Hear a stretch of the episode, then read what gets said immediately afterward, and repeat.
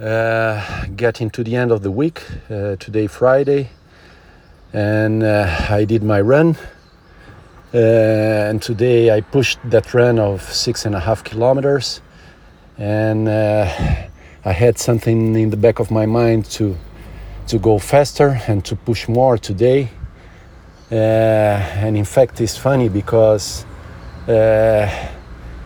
as I have been doing this route in the past two or three weeks, it's like my mind doesn't accept uh, going back or going slower. So it's like making the PR of the of the route uh, every time.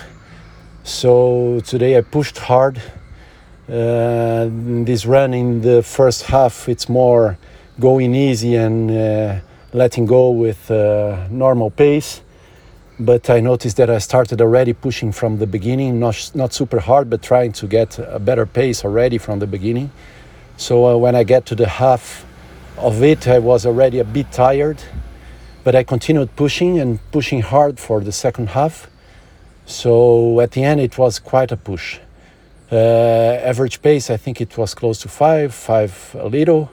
Uh, five minutes, and uh, but starting at a slower pace. So at the end, it was quite strong. So it's funny how the, the mind works with it. But at the end, it's good. Uh, it's good to have a big push and a big push at the end of the week. Uh, it's a big sweat, so uh, I have this good feeling of, of really having had a, a, a, hard run, let's say, today. Now it's going for the Friday and then preparing for the weekend.